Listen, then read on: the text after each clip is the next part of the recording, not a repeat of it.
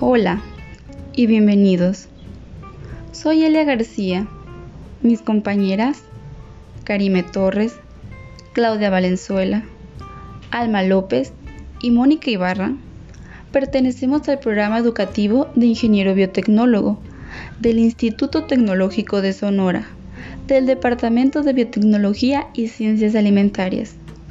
Representando el programa de biotecnología ambiental, informaremos acerca de qué son las plantas tratadoras de aguas residuales. Esta información va dirigida hacia todo el público en general, sin fines de lucro, más que el de concientizar a la población.